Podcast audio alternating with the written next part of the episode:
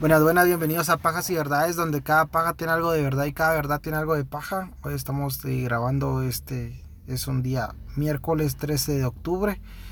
Estoy aquí con eh, mi amigo Rodrigo, pero antes de presentarlos, les, los queremos invitar a que nos sigan en nuestras redes sociales, Pajas y Verdades en Facebook, también estamos en Instagram, estamos en YouTube y en, también en TikTok y estamos como arroba y-pajas en Twitter. Entonces, eh, les agradecemos, perdón porque no subí podcast la semana pasada, pero la verdad es que fui de viaje y me la pelé. Entonces, de plano, aguántense cerotes. y pues nada más. Entonces, bienvenido Rodrigo, por favor, presentate. Puedes dar tus redes, tus proyectos, todo lo que vos tengas en, en mente y en puerta. Buena onda, Mauro, por la invitación. ¿Te acuerdas que te dije que yo, yo soy fan de tu podcast, Gracias, gracias. Simón, y para mí me halaga. Me puse un poquito celoso cuando vi que invitaste primero a Genaro. que te dije, está bueno, está bueno. No, no, es que no sabía, no sabía. Sí. Perdón, perdón. Pero, este, buena onda por, por, por, por invitarme. Eh, eh, yo quería estar acá porque también te he contado que me gusta toda esa cuestión de... De los misterios y asesinos y todo. Todo eso a mí pues me... Pero por si no lo habían reconocido a vos, desde miembro de, la difunda tertulia. Ah, sí, cabal, vos. Yo que tal vez vamos a regresar, fíjate vos. Sí, ¿qué sí, vos? Sí. Primero Dios, regresa a la tertulia. Ahí sí que los que me están escuchando están invitados a que nos, van, nos vayan a buscar. Eh, la tertulia podcast. Y ya, primero Dios, pues regresamos. Está bueno. Ojalá, ojalá, porque si hace falta. Cabal, sí. Simón. Bueno, entonces hoy eh, vamos a tocar un tema. Yo te mandé el tema. Qué bueno que lo hayas investigado. Que la mayoría de cerotes que vienen aquí no me investigan ni verga. Vos, hijos de la verga. Pero vamos a empezar. Fui creado, no me creé a mí mismo. Nunca elegí ser así. Estar en este lugar. Desearía que mi vida diera otro giro, que tuviera una buena educación y un buen trabajo, pero nada de eso estaba en las cartas para mí. Soy lo que soy. Estas fueron eh, las palabras que Richard Kuklinski, alias el Iceman, fue, las dio hacia una entrevista que está en HBO Max, por si alguien tiene HBO Max, hay, hay dos entrevistas hacia él. Eh, este es un eh, cuate que fue pues vinculado directamente a 19 asesinatos y solo por 6 eh, se le culparon y se le condenaron. ¿Solo por 6? Solo por 6. Y en su memoria y en sus confesiones fueron más de 200 cuerpos que se apilaban a sus espaldas.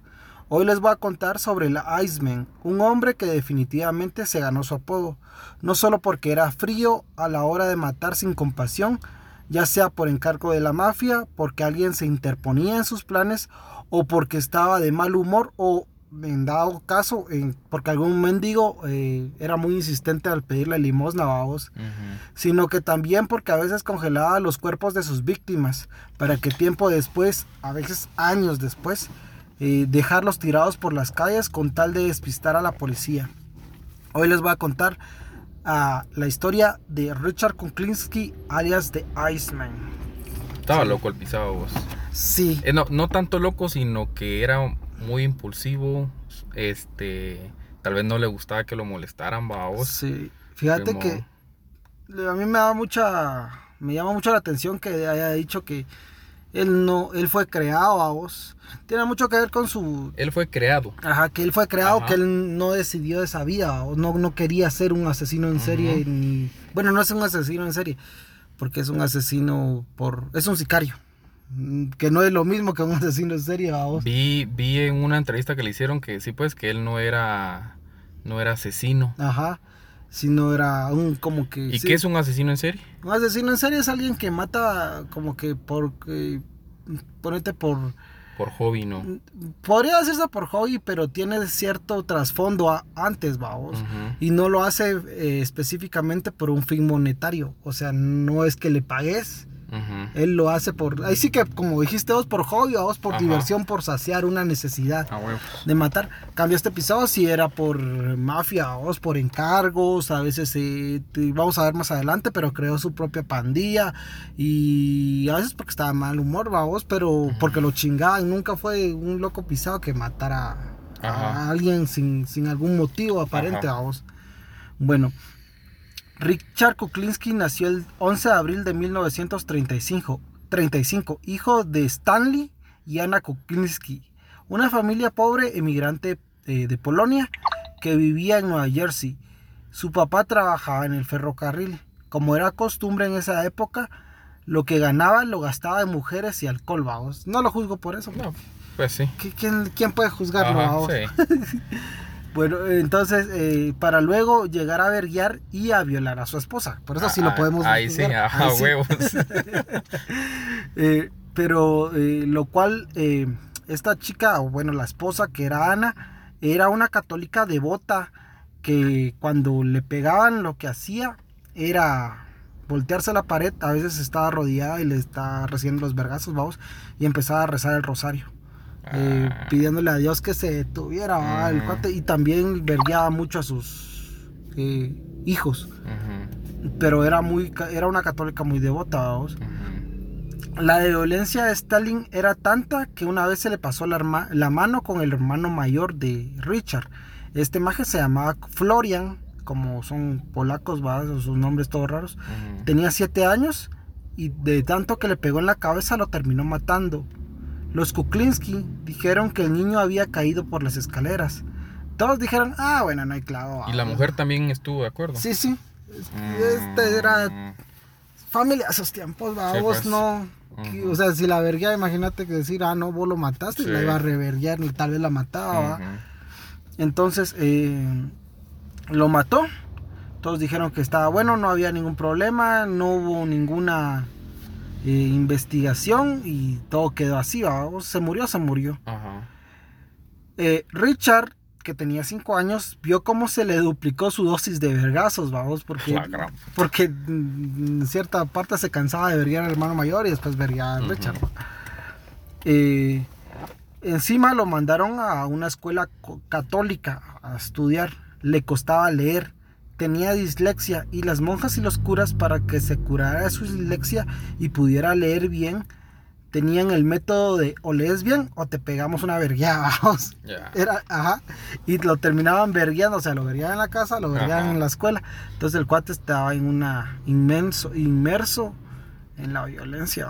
¿Cuántos tenía? ¿Cinco? Sí, ahí ya tenía seis, siete.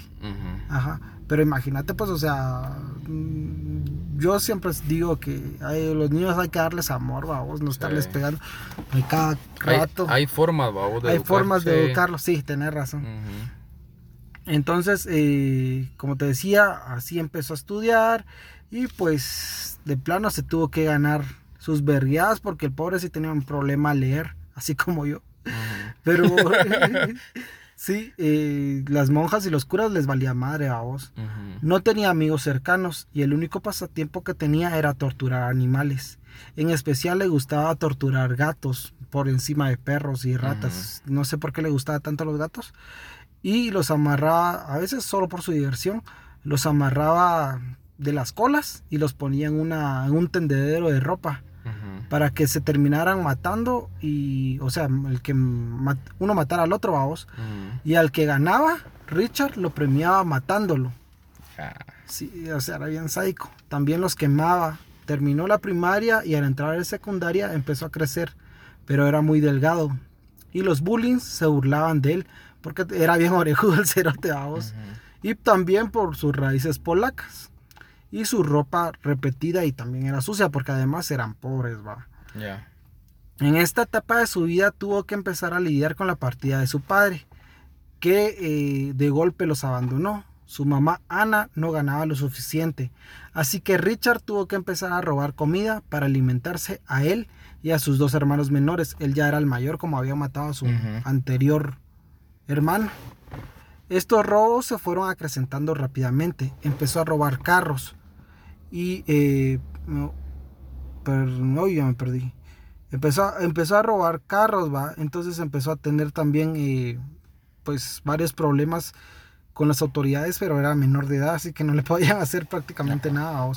Vendía los par, las partes de los carros, también iba a vagones de tren eh, y asaltaba a los, a los viajantes, a los transeúntes y se llevaba todas las cosas de valor.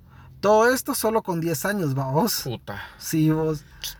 A los 13, ¿qué estabas haciendo vos a los 10 años? Ya a los 10 años estaba, estaba jugando Nintendo. Sí. Sí. Yo estaba jugando con mis amiguitos en las calles, vamos, era puta de hueviar a los 10 años, imagínate, puta, y empezar a saltar.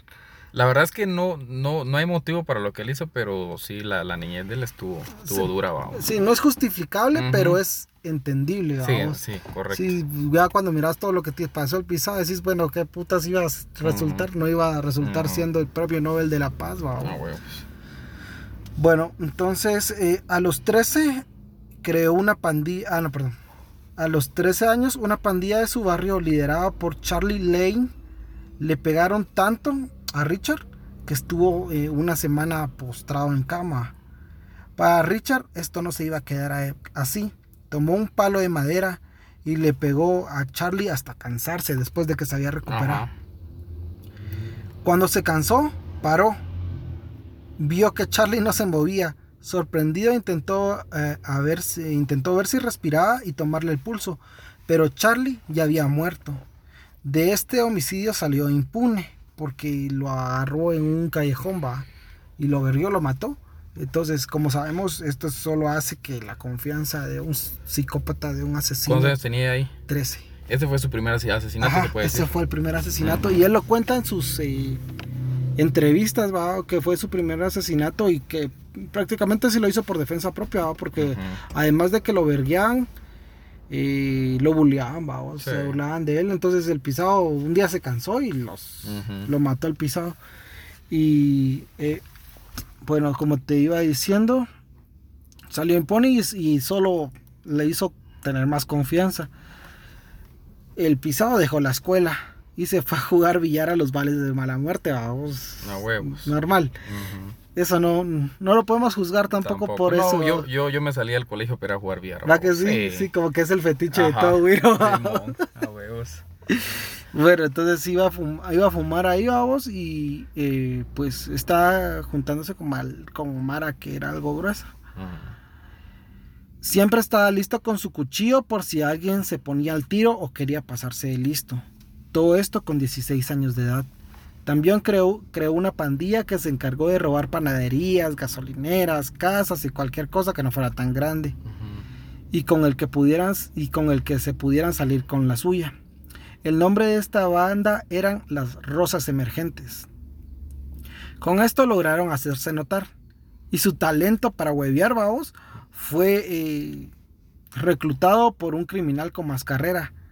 Eh, se llamaba Karma Genovese un miembro de la familia Cavalcante. Como sabemos, los en Nueva York, en Nueva Jersey hubo mafia italiana bien gruesa. Entonces ellos los, los, habían los habían reclutado. Pero cuatro de los cinco miembros de las Rosas Emergentes no eran italianos. Así que no podían ser parte de la familia de Calvante. Y, pero sí podían trabajar para ellos. Así que los contrataron para asaltar y secuestrar camiones ocasionalmente. La, relación laboral iba bien. No eran miembros de la familia, pero se les respetaba y no se les, no se les molestaba, o sea, los dejaban hacer sus cagadales y no tenían que pagar piso. Vamos. Hasta que dos miembros de las Rosas Emergentes atacaron en un juego de cartas que era propiedad de los de, de, de Calvante. Se me traba la lengua con esa mierda.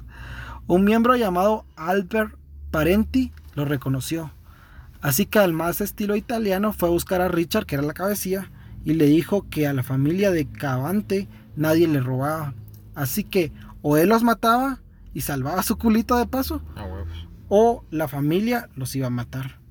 Aunque Richard es conocido como Iceman por su frialdad y otras cosas que veremos más adelante, esta decisión sí le causó un poco de duda y sentimiento, ya que estos mages habían sido sus únicos amigos en este mundo vamos. Intentó negociar con Parenti, así que no, hombre, no los mate, mire que él le va a devolver su pista. y Pero lo mandó a la verga, le dijo que no, que no, que no, y que pues, eh, pues, ah, le hiciera huevo, Tuvo que cumplir y supo que sería lo mejor, ya que él los iba a matar a sus compas sin dolor. Todo lo contrario que si los agarraba la familia italiana, que los iba a torturar.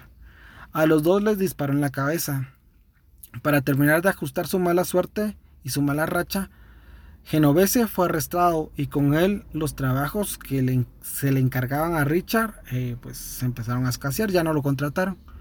Empezó a beber y apostar. Esto se sumó a su poco control de ira, así que fácilmente explotaba y no le costaba nada quitar una vida, matando a quien se le pusiera al brinco a cualquier vagabundo que le pedía monedas eh, de mala forma. Así ya viste que hay unos cerotes que son bien abusivos para pedir limosna. Vos, pero este Richard tenía, o sea, buen porte, va, era grande. Sí, era grande, era un cerotón, era. Sí, pues intimidaba. Sí, cerote. Incluso en las fotos ya se los vamos a poner. Pero era alto, y gordo a vos. Y yo no, no es que sea hueco a vos, pero ya el pisado era bien parecido. Ya de viejo es bien parecido. Sí, el lo vi que era parecido. Ajá, era bien parecido. Y más el porte que tenía, pues me imagino que, que tenía sus culitos a vos, pero el maje, o sea, es bien raro porque tenía plata y tenía su familia, como vamos a ver más adelante pero no era un pisado así como, ¿quién decirte? Como un capo que buscara fama o fortuna o culos o mierda pues. así. Él, él era un ciudadano más. Ajá, exacto. Y por eso cuando lo arrestaron, spoiler, vamos, se sorprendieron tanto de que, puta, el pisado ya una vida normal, vamos. Entonces decían, puta, ese no puede ser, vamos. Pero, puta, ya ves que sorpresas de la vida. Entonces, eh, como te decía, según él, mató a 50 personas en esa época, sabiendo que el estilo de, que llevaba no, está, no lo estaba llevando a ningún lugar. Eh, además que no era bueno jugando en las apuestas, perdiendo la mayoría de su dinero, decidió que era mejor ponerse a trabajar. Y así empezó a trabajar a los 26 en una compañía de camiones, que más que todo era como que el halcón para ver cuáles eran los eh, camiones más valiosos y así poderlos robar. Aquí conoció a su esposa, Bárbara Previci, doña Ice Woman, vamos. Ice Woman. Ajá, de 18 años.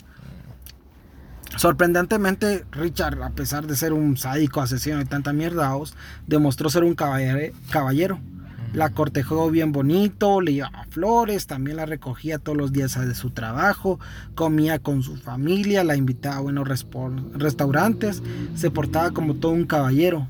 Pero a Bárbara no le gustaba del todo Richard, vamos. Así que lo quería friccionar. Ya. Ajá. Un día, en el carro de Richard, yendo a la casa de Bárbara, ella se sinceró con él y le dijo que se dieran un tiempo, que necesitaba espacio, que conocieran otras personas. Richard, como todo un caballero, le metió un filerazo por debajo del hombro. sí, y le dijo que él, que era de él, o sea, que Bárbara era de él y que no iba a ver y que no iba a haber nadie más. Ella gritó que lo iba a denunciar y decirle a su familia y lo que había dicho. Richard, al verla gritando, optó como todo un caballero a estrangularla hasta que se desmayara el cero. Cuando Bárbara volvió en sí, Richard estaba re como que si nada hubiera pasado. La fue a dejar a su casa, le dio un beso de despedida y le dijo que, se mira, que si miraba a otras personas, él las iba a matar y se fue. Antes de esa cinta romántica, Richard y Bárbara se terminaron, perdón, después de esa cita romántica, Richard y Bárbara se terminaron casando en el 62. Richard, de 27, quiso dejar atrás eh, su vida de malandro y se puso realmente a trabajar en un laboratorio de procesamiento de películas. Imprimía copias de películas para la venta y distribución. Todo iba bien hasta que nació su primera hija ella tenía un problema renal. Y no con eso no quiero decir que estaba renalgona, porque no faltará el cerote, Ajá. Y con eso el dinero empezó a escasear. Se dio cuenta que no le iba a alcanzar. Así que empezó a piratear copias de la película y las vendía en tiendas de segunda mano. Pero lo que más le dejó ganancias fue piratear porno que vendían en el hermano, en el mercado negro, en el hermano, vamos, en el mercado negro. Se asoció con una, un miembro de la familia Gambino que distribuía la porno en todo Estados Unidos. Y para e, todo esto, o sea, cuando ya pasó todo esto, ya tenía otra hija. El negocio daba ganancias para llegar a fin de mes, pero el proceso era tedioso. Y para terminar de ajustar, llegó su tercer hijo. Puta, el pisado iba así fogoso, vamos. Se puso a pensar que el porno era legal, pero la piratería no, de las películas. Tuvo mentalidad de tiburón. a huevos. Y llamó a unos directores pidió prestado, prestado dinero a sus asociados en la familia Gambino y abrió su propio estudio porno, vamos. Puta, que da vamos. Yo quisiera hacer ese cerote. En ese sentido, vamos, no, no en el sentido de matar a las demás personas. Al poco tiempo, su asociado Tony Agrila le fue a pedir su plata. Richard le dijo que la aguantaran poco y bueno, él le dio casaca, vamos. Mm. Pasaron seis meses y Richard todavía no había pagado. Así, Tony se desesperó. O le pagaba o se moría. Tony le encomendó a Roy Dimio, un socio en el negocio del porno, que le cobrara eh, eh, a Richard. Dimio le cobró de una forma agresiva en su edificio, vamos. Richard se dio la vuelta como ignorando que le estaba llegando y Dimio y otros tres de sus secuaces lo alcanzaron, lo alcanzaron antes que tomara un ascensor. Lo verguiaron hasta casi dejarlo inconsciente. Luego lo pusieron en el elevador y se despidieron de él diciéndole que conseguía el dinero o lo mataban. Richard es de esos, hombres que son vengativos. Pero no hizo nada por el momento, más que todo porque quería ser, porque sería el primer sospechoso si Dimio moría. Así que unos días después de su verguía fue a disculparse con Dimio y le dijo que se asociaran, ya que los dos tenían su propio estudio porno, los dos tenían su porno, así como Brazzers y por por por Hoop. Por ajá, me han contado. pues sí, a Richard le iba muy bien en el porno, tenía una buena calidad de vida. Pero él, era, él era director, no, no era actor. No, no era actor, no era director, solo tenía como su estudio, a vos, se lo alquilaban. Ah, ya. Y pues puta, entonces el pisado ganaba sus dividendos prácticamente sin hacer nada. No era que participaran en mierdas porno. Y como te decía, eh, Dimio empezó eh, a tener buena calidad de vida, era admirado y respetado tanto por sus vecinos como por sus socios ilegales, vamos. Compraba joyas, mimaba a sus hijos, compró una propiedad bastante costosa pero el carácter de Richard era volátil. Su esposa ni siquiera sabía en qué trabajaba Cerote. A la verga. Sí, pero no preguntaba porque sabía que cualquier cosa le podían verguiar, vamos. Entonces mejor dijo, ah, nah, pues que haga lo que quiera. Cuando esto sucedía, ella se burlaba de él como una forma de vengarse, a vos la verguía y la pisaba, ah, no me duele y cosas así, vamos. porque, pues. ¿qué más podía hacer, vamos? No solo era en su casa que tenía problemas por su carácter, también los tenía en su trabajo, entre comillas. Roy Timio lo había puesto a cobrar las deudas. Pero Richie agarró la maña de matar a los clientes después de que su jefe, después de que le pagaran a su jefe, vamos.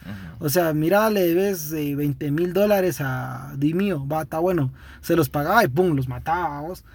Sí, se era tanto su mal genio que a veces los mataba antes de que le pagaran, vaos. Entonces el Dimi está como la gran puta que lo había matado. Encima él tenía que pagarle y el pisto no lo recupera. Eh, Dimio vio que esto no estaba eh, prosperando como cobrador. Entonces pensó que le podía servir como sicario. Así que lo contrató. No sin antes ponerle la prueba de matar a un hombre que pasaba a su perro. El maje la pasó, o sea, era un maje que estaba pasando a su perro a vos y le dijeron matas a cerote y él se bajó y, y lo mató. Y lo mató. nunca supo si debía pisto, si era solo una prueba o no sé, a vos simplemente lo mató. Ahora trabajaba para la familia Gambino, pero nunca sería parte de la familia porque como sabemos ese maje era polaco y no aceptaban polacos, solo italianos. Y eh, como te decía, el maje empezaba a, crear una fama eficiente y práctico. A veces si su cliente pagaba la cifra, Richard los hacía sufrir a sus víctimas. También empezó, a experimentar con matar a las personas en violencia con ayuda de farmacéuticos eh, corruptos. Empezó a conocer los venenos mortales y a utilizarlos para sus trabajos. A veces el pisado iba a, los bares, vamos, y miraba a su víctima y cuando el pisado se levantaba le echaba cianuro en su hamburguesa. Su, víctima porque así tenían algo pendiente. Sí, sí, era ah, por encargo. Mm, es que por eso te digo que no es un asesino en serie, sino un sicario. Sí. Porque al más que le decían, mira, vos ponete a vos, vos anda a matar al Genaro, a vos. Y puta, vos ibas, pero no tenías nada contra el Genaro, sino era tu patrón el que te estaba mandando a pues matar, vamos. Entonces, puta, el pisado de plano no tenía que hacer huevos. Entonces, como te decía, eh, creó una fama, una eh, fama deficiente. Y si su cliente pagaba la cifra, como te decía, a veces el maje lo que le gustaba mucho, el cerote era bastante sádico, es de que iba a una caverna, o a una cueva, y amarraba a sus víctimas y dejaba que la rata se lo comiera. Sí, cerote. Y el pisado lo grababa para dárselo a sus patrones, vamos. Porque todo era depende del precio, Me imagino, ponete eh, una bala en la cabeza, son dos mil dólares, vamos. Si quieres que sufra, son seis mil dólares. Cosas, ponete así, vamos. Son sus, sus cifras. Eh, era él para ocultar sus trabajos y también era muy muy discreto. vos Incluso la policía nunca se enteró de que el pisado estaba matando como loco. Eh, y también nadie sabía su nombre completo, su estado civil o dónde vivía. Solo llegó a tener dos amigos conocidos, Robert Fongay, que era un asesino con el que Richard había trabajado y lo conoció cuando acechaban una víctima. Y Robert, eh, cuando estaba acechando a la víctima, llevaba un camión de helados, vamos y el pisado era su fachada, iba con un camión de helados y miraba a su víctima y si tenía la oportunidad mataba al cerote, pero era como que su modus operandi. Eh, pues sí, entonces era, eh, después también tenía otro que se llamaba George Maliban, que sí que sabían eh, dónde vivía y también pues dónde, dónde estaba su familia. Él era su otro amigo. Sí, era su otro amigo. Uno era George y el otro era este cerote del helado, del camión de helados. Eh, Robert.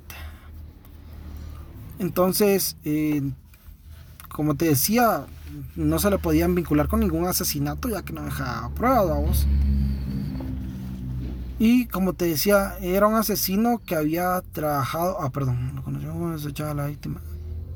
Mmm. Espérame, espérame. Todo estaba en orden, su trabajo y familia separados y estables, y no se podía vincular con ninguno de sus asesinatos, hasta que su amigo George Maliban la cagó el cerote. Tenía deudas por su adicción al juego, con varios capos. Uno de ellos era Dimio, el jefe de Richard Richard intentó abogar por su amigo, pero no pudo. En 1980 llegó el aviso final para que George o pagaba o le quebraban el culo. Richard se lo dijo, lo, o sea, lo fue a traer y se lo dijo manejando, mira, paga. Paga mierda. No, te va a culo, que no sé qué.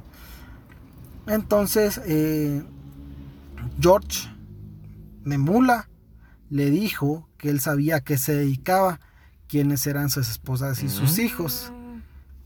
Y puta, al pisado, en ese mismo momento, frenó el carro, sacó su pistola y puta, le disparó en la cabeza y le metió otros cuatro balazos, además de la cabeza, y se deshizo el del cuerpo poniéndolo en un barril y tirándolo al barranco. Pero no se dio cuenta que el tonel golpeó una roca y que el cuerpo se salió, así que lo identificaron. Y empezó una investigación la cual arrojó que George le había dicho a su hermano que iba, se iba a encontrar con Richard el día que desapareció, pero no se pudo contra, convictar este crimen a Richard, vamos, hasta más adelante. Ya que en el 81, eh, perdón, ya en el 81, Richard creó su propia pandilla de robos. Robaron casas y negocios y tenían un compa que era eh, que tenía una tienda donde se vendían las cosas robadas. La tienda de Phil se llamaba así, el cuate. En esa tienda también mataban a los que iban a comprar cerote. Para robarle su dinero. Como todo era sobre cosas robadas, nadie decía dónde iba a ir, vamos. No le decían a su familia.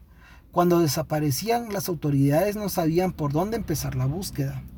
Pero en el 81, Luis Masgay, que sí había dicho a dónde iba, eh, pues murió, lo mataron.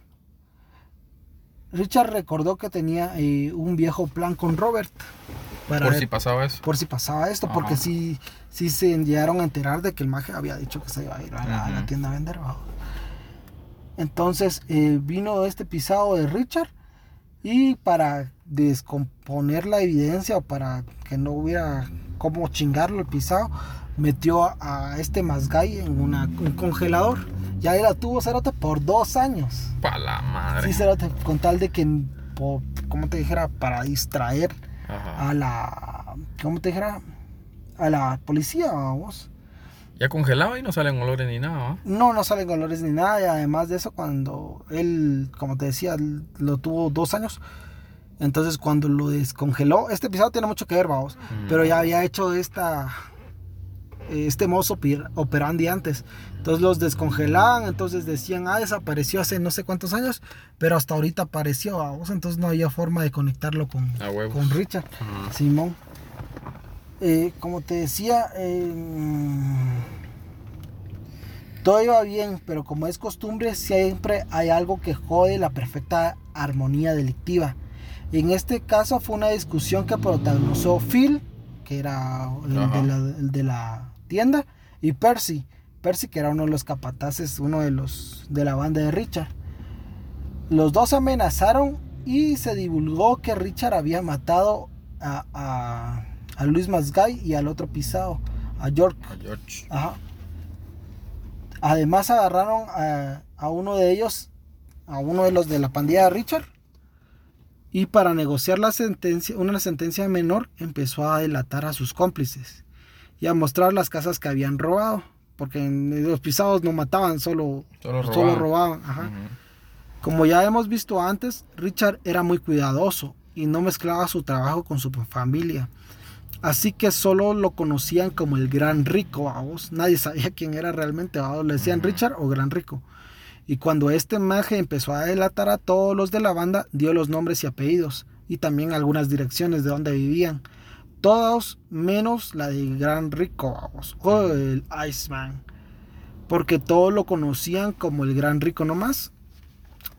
El investigador Patrick Canning, Ken, Can o Canning, no sé. ese cerote. Ese pisado. Patrick, vamos a decirlo.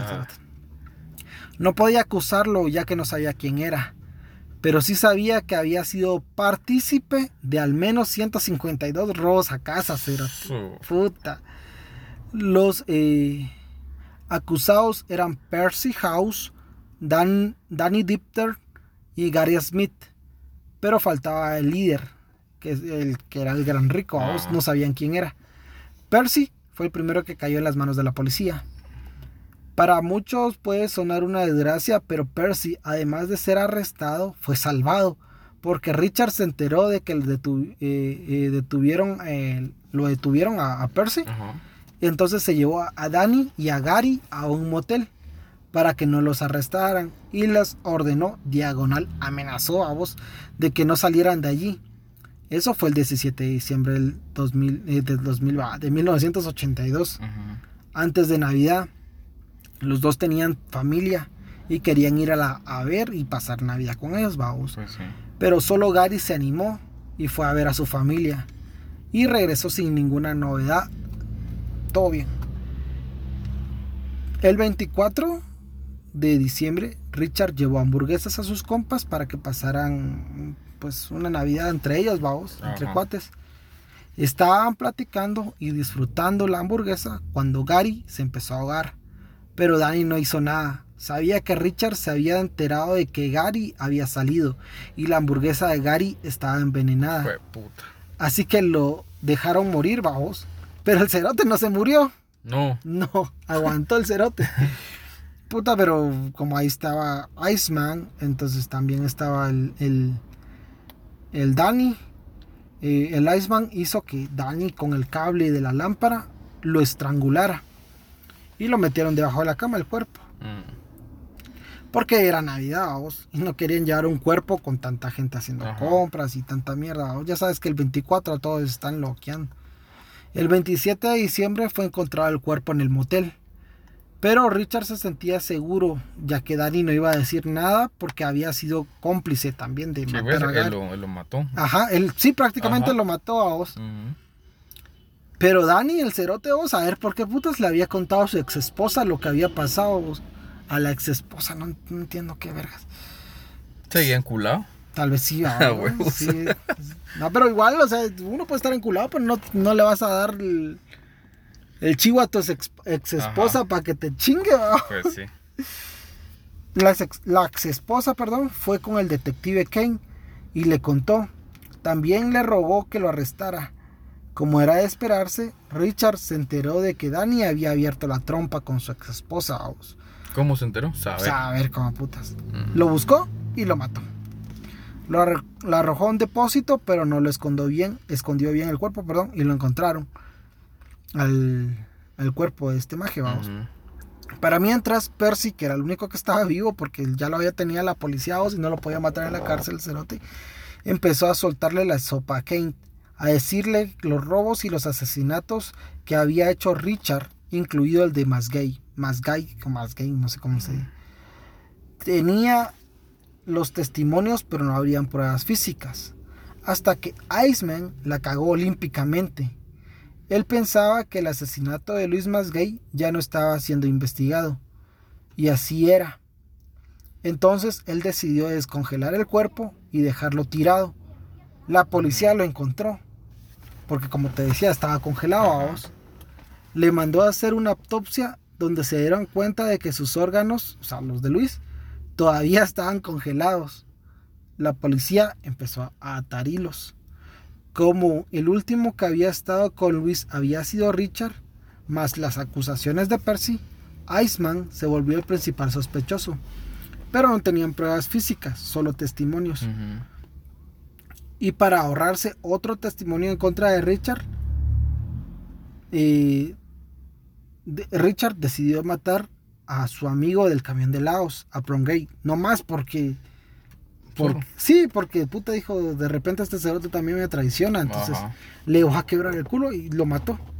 Sin embargo, Phil, el de la tienda, era el amigo del que se tenía que cuidar, perdón, preocupar y cuidar. De pura casualidad, un agente encubierto que ya tenía muchos años haciéndose pasar por un traficante de armas, se empezó a ser cliente frecuente de la tienda de Phil por una investigación, vamos. El agente se llamaba Dominic. Dominic le contó a Kane lo que eh, estaba, ah, perdón, Kane le contó a Dominic lo que eh, Iceman estaba haciendo y también le contó los supuestos crímenes de Richard, del Iceman. Los dos se pusieron a trabajar juntos y fueron con Phil a decirle que colaborara para no ir a la cárcel. Phil aceptó y por órdenes de Kane llamó a Richard para decirle que Dom, o sea, el, agente encubierto, estaba en la, en la ciudad para que aprovechara a comprarse armas. Pero Richard no fue ese día ni el otro. Pasaron semanas y no llegó. Incluso el Phil lo volvió a llamar, vamos, como que insistiéndole. Los agentes creyeron que había descubierto su plan, pero no era eso, sino que el Iceman había sido reclutado en un esquema de lavado de dinero y estaba en Suiza. Iba a Suiza, sacaba pisto y lo traía a vos y se quedaba con el 10%. Pasó un año y nada, así que Kane fue a la casa, a su casa, perdón, a interrogarlo. El detective lo fue a interrogar a su casa. Pero no, ajá, Richard, pero no pudo sacarles nada. Iceman decidió matar al detective pero iba a ser muy obvia su muerte, vamos, ah, entonces se iba, no, no quiso hacerlo así de vergazo, así que pensó en envenenarlo y se acordó que había matado a sus anteriores proveedores de cianuro. Cerote ya había matado a, los que le vendían. Sí, cerote. Esos episodios eran locos. Así que llamó a Phil, de pura casualidad también, y le preguntó que su, su amigo Dom podía conseguirle cianuro. Se juntaron y hablaron. Dom le dijo que tenía un amigo en el ejército israelí que quería armas de grueso calibre a cambio del cianuro y que él hacía un conecte y el descuento a vos. Richard aceptó, aunque la verdad no sé cómo ese cerote de Richard siendo tan listo no sospechó que el pisado era un traficante de armas, vamos, y que el, mismo traficante le estaba pidiendo a Richard armas, vamos. Saber qué putas, como que se pendejió el cerote. Pero Richard los estafó, vamos. Dom había hablado con un socio de Richard que se hizo pasar por un vendedor de armas. Richard iba a matar a Dom durante el trato y le iba a robar el cianuro y el dinero que llevara. Los investigadores lo sabían, así que idearon un plan donde Dom le pedía a Richard que matara a un cliente que era rico y adicto a las drogas y que él le pagaría. Además, Richard se podía quedar con el dinero que este supuesto cliente llevaba. Dom se lo dijo a Richard. Iceman lo pensó y dijo, está bien, cerote, voy a matar a otro pisado. ¿Qué pisado? Es que era uno más para él, vamos. Pues sí.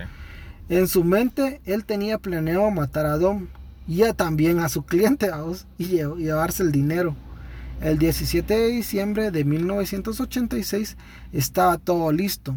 El FBI, el FBI perdón, y varias dependencias del Estado eh, organizaron la cacería. Don llevaba un micrófono y le dijo a Richard, aquí está el cianuro, para que quedara grabado, pero se lo dijo así, aquí está el cianuro para que el puto micrófono lo, lo, lo cachara a vos. Y el maje dijo, bueno, está bien, entonces aquí está, se lo dio y todo el vergueo. El clavo es que el Iceman como que medio que sospechó. Sí, pues se, dio cuenta. Ajá. Y Dom, eh, perdón, Richard se fue, eh, agarró el cianuro y se fue a su carro. Destapó el frasco, lo olió y lo miró. No, parió, no parecía perdón, que fuera cianuro. Se lo dio a un perro callejero, pero no le hizo nada de efecto. Inmediatamente desconfió de Dom Así que fue a una cabina telefónica y llamó a su esposa y la invitó a comer y regresó a su casa a traer a su esposa. Dos agentes que estaban de encubiertos vigilando la casa dieron la llamada de que Iceman estaba en su casa. Todas las, todas las unidades habían quedado como pendejas en el lugar donde supuestamente Richard se iba a encontrar con Don Baos. Así que fueron hecho mierda a su casa. Cuando Iceman subió a su carro, notó, eh, notó la gran fila de carros y vio las sirenas de policía. Se huevo. Sí, cerote. Sí. Pero no, no se huevo realmente. O sea, el pisado dijo, ah, bueno, ya me agarraron, vamos. Lo bajaron del carro y bajaron a su esposa, a la cual tiraron contra el piso.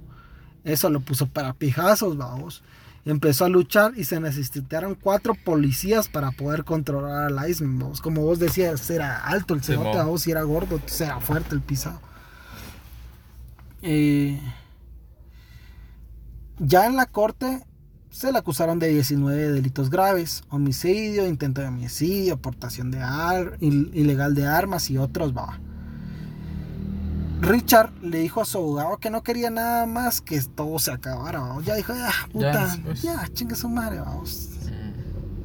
Se declaró culpable y relató sus asesinatos. Su esposa se sorprendió por todo lo que declaró eh, su esposo. Pero, pero, ¿será que la mujer no sabía nada, nada, vos? No sabía nada, vos. Pero así, a pensar que, que, que él hacía todo eso. Fíjate que yo le creo mucho a la mujer, vamos. Porque ¿Vos sí le crees a la mujer? Sí, porque el pisado sí se mira intimidante, vamos. O sea, incluso de viejo en las entrevistas que yo vi, puta, el pisado se mira, puta, o sea, imponente el cerote, vamos. Toda la esposa... mejor ni se metí. Sí, puta, vivía bien, tenía todo. Incluso, fíjate que como la vergueaba mucho, a sus hijos nunca le pegaron, nunca le pegó, perdón. El Iceman nunca le pegó a sus hijos pero no tenía una buena relación del todo, ¿vos? Entonces la hermana, la, bueno, la hija mayor estaba confabulando con su mamá envenenar a su al papá. para que se muriera y dejara de chingar, vamos. Pero nunca se animaron. Pero no sabían que el cerote también mataba con cianuro y tanta mierda, vamos. Tal vez se hubiera dado cuenta, los hubiera matado. Incluso eh, tenía una muy buena relación con una de sus hijas, no me acuerdo cuál. Y un día estaban pescando y ahí así le contaba todo a vos. Y, así como que hoy maté a tantos cerotes y tanta mierda. Y la hija, bueno, que no sé qué. Entonces le dijo eh, que la amaba mucho y que ojalá ella nunca soltara la lengua porque así la amara a él tanto, la iba a tener que matar, va. Y que en ese momento sí la iba a doler, pero él sabía que así la iba a matar, va. Sí, lo tenía que hacer. Ajá. Puta, imagínate a vos. Entonces, eh, como, te decía, Richard le dijo que ya no quería ni mierda, que al abogado que ya se declarara culpable. Y eh, se declaró culpable de todos los cargos y le dieron cadena perpetua. Pero su historia no iba a terminar ahí. A lo largo de los años dio varias entrevistas y habló eh, con varios eh, pues agentes también, vamos. Pero en una entrevista en especial, creo que fue en la de HBO, eh, habló de cómo había trabajado para la mafia y confesó sus asesinatos. Y en uno de esos asesinatos estaba un detective de Nueva York. Se llamaba Peter Calabo y ese asesinato fue encargado por la mafia. Incluso el cerote dice a vos, yo no sabía que era policía. Pero si lo hubiera sabido, igual le hubiera quebrado ah, el culo a vos, me hubiera valido verga, lo hubiera matado. Ah. Ajá. Entonces, cuando dijo esto, el fiscal de distrito eh, agarró a sus investigadores y fueron con Richard para que soltara toda la sopa mm. de quién había sido el que le había dado la orden de matar al investigador, va. Él dijo que había eh, de cooperar siempre y cuando no se enfrentara a la pena de muerte. Los investigadores aceptaron. Él dijo que había sido Sami Gravano, alias el toro. Él dio la orden para que mm, mataran al magia, vos. Al este, policía. al policía. Este toro estaba ligado con la familia Gambino. El toro fue arrestado y su juicio empezaría en junio del 2006. Iceman iba a ser el testigo estrella, pero sospechosamente en octubre del 2005 su salud se deterioró, se deterioró, rapidísimo. Problemas mentales empezaron a hacerse muy notorios y sus pulmones empezaron a, fallar. ¿Ya estará ahí viejito para esa fecha? Ya tenía 70 años. Ah, ya pues. Sí, pero ahí, ahí. No podía hablar bien y le diagnosticaron la enfermedad de Kawasaki, cerote. ¿Y eso cuál es vos? Es una enfermedad que prácticamente los, que le da mucho a los niños japoneses, pero no se sabe por qué, vos. Prácticamente solo pusieron una enfermedad para decir no sé, vos.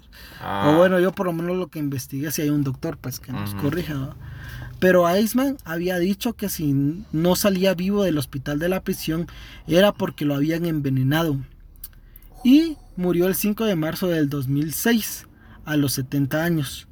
En la autopsia se sacó la luz que tenía en el organismo rastros de cadmio, cadmio, que es como un veneno que causa insuficiencia renal y de los pulmones.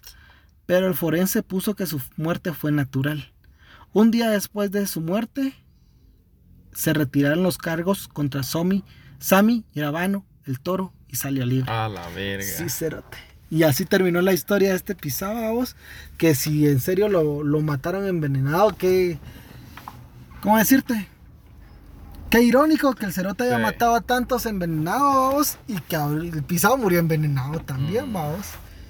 Pero, pero ahí se ve el poder eso de, que con el dinero todo se puede. Sí, cerote. Porque el, veneno sería en la cárcel. Sí, ¿dónde más? O sea, no, no, el cerote no salía. Y todo esto, a vos, entonces esta familia, para para salvar a su, ahí sí que a su, al miembro de su familia, puta, lo mataron, soltarían billete o qué sé yo, vamos.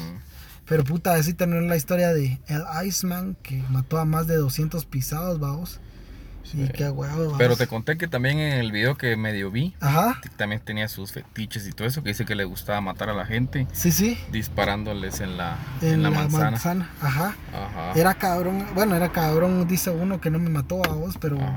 El pisado sí tenía sus, sus cosas. Nació para matar, vamos. Tiene mucho que ver el entorno, pero. Mm. Puta, o sea, qué cerote para matar a 200 pisados y que la policía de Estados Unidos no. Bueno, aquí vamos.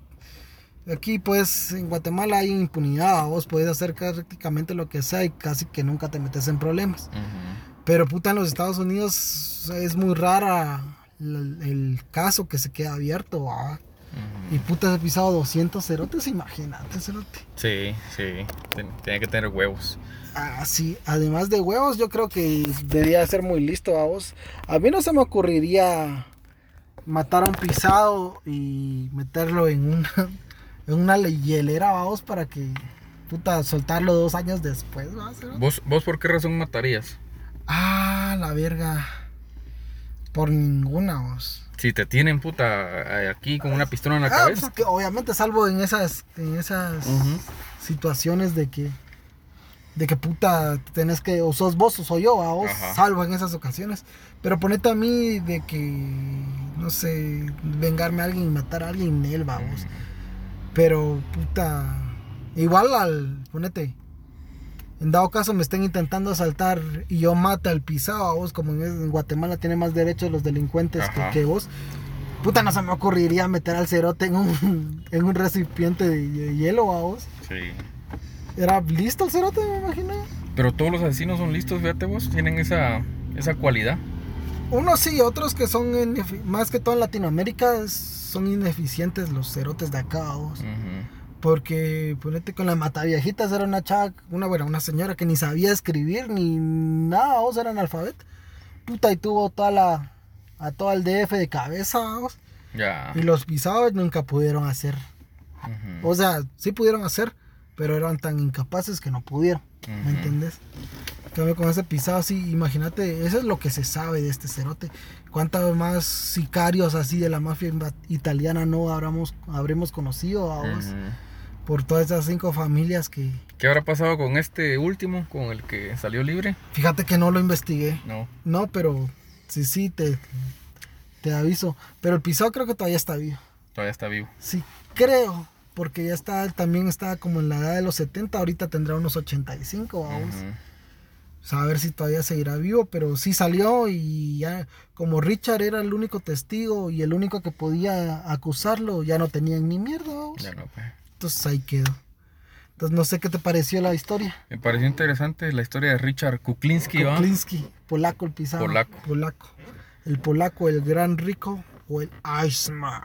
Iceman, ¿por qué? Por ser frío. Por ser frío y por meter a su familia. Eh, pero fíjate que a mí me dicen Iceman y me, me recuerda a ese cerote de Los Increíbles de... Nena, ah, ¿dónde está mi super traje? sí, sí. Pero bueno, no sé si querés dar tus proyectos, eh, tus redes. Este, sí, para la gente que es de Shela. Exacto. Eh, gracias por darme la, oportunidad de, darlo a conocer. Vamos a vamos a abrir un restaurante bar. Eso. Aquí por la zona 3 de Quetzaltenango, para que se vengan. Nos pueden, nos pueden buscar como Habita Resto Bar, A-V-I-T-A.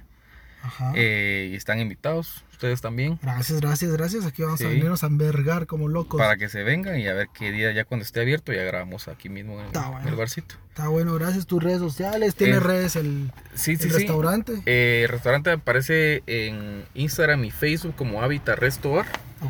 Y a mí me pueden seguir como em, H. Rodrigo Barrera en, en Instagram. Okay. Y en Facebook también, Rodrigo Barrera. Ok. Buena onda por invitarme vos. No, va, ya sabes, aquí vamos a hacer el del Hotel Cecil para complacerte. Sí, vos, yo, porque ese creo que me lo sé de memoria. Creo, creo. Dale, dale. Te lo vamos a hacer, y, pero en un futuro bastante cercano. Está bueno. Te agradezco por haber aceptado la invitación y ojalá la tertulia vuelva a vos. Primero Dios. Sí, primero Dios. Porque ya el Genaro me dijo, sí, vamos a volver, pero puta, sigo esperando. a vos. Y al Perico también lo vamos a invitar, pero vamos a ver cuándo viene el pisado que no es de acá. Ah, Simón, pero bueno, gracias papá. Buena, onda, Mauro. Despedite. si eh, quieres mandar un saludo algo. Sí, eh, saludos a todos los, los oyentes. Eh, buena onda por escuchar el podcast de, de, de Pajas y Verdad. La verdad es que como te lo repito, los admiro mucho. Gracias. Eh, y pues sí, espero la, invitación para el Hotel Ceci. Ahí vas a ver que sí. Ah, por cierto, hoy cumplimos dos años de tener pajas y verdades. Eso. Así que vamos a envergarnos. Eso. Ahí está. Pues muchas gracias, muchachos. Siempre síganos en nuestras redes sociales, pajas y verdades en Instagram, Facebook y también en TikTok y en YouTube. Y en Twitter estamos como arroba y-pajas. Entonces los queremos. Gracias a todos. Chao.